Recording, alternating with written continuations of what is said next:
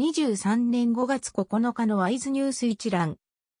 台湾の経済ニュースが音声で聞ける、耳よりワイズ。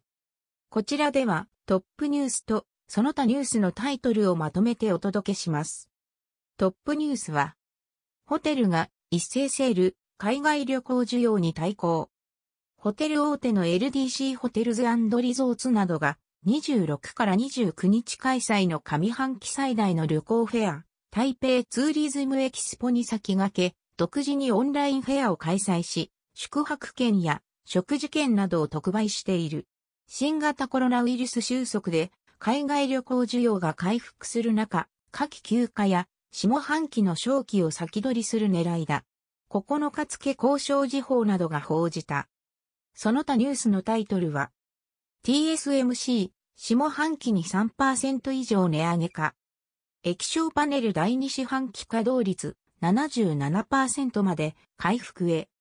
ウィストロン、インド撤退を最終決定か。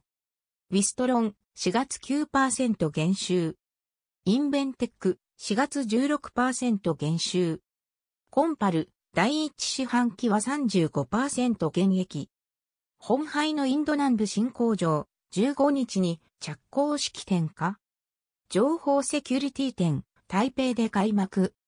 ユーロン集団のカーシェア、AI で審査20秒に。A 型肝炎疑い2人は陰性。コストコの冷凍ベリー食用。泰山企業、3日間で66億元の支出決議。大葉高島屋12階、12日に改装オープン。ツタヤブックストア、台北市大直の新商業施設に。くら寿司のグローバル機関店、高尾市でプレオープン。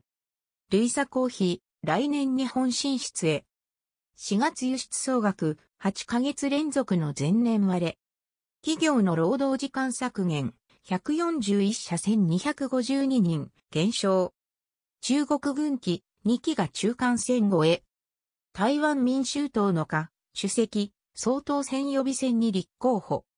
賛成部、新築が最も深刻。